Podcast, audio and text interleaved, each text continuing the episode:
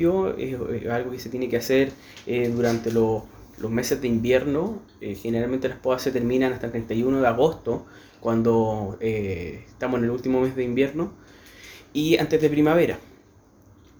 nosotros todavía estamos a tiempo, son tres meses, cuatro meses de que uno puede empezar a hacer la poda.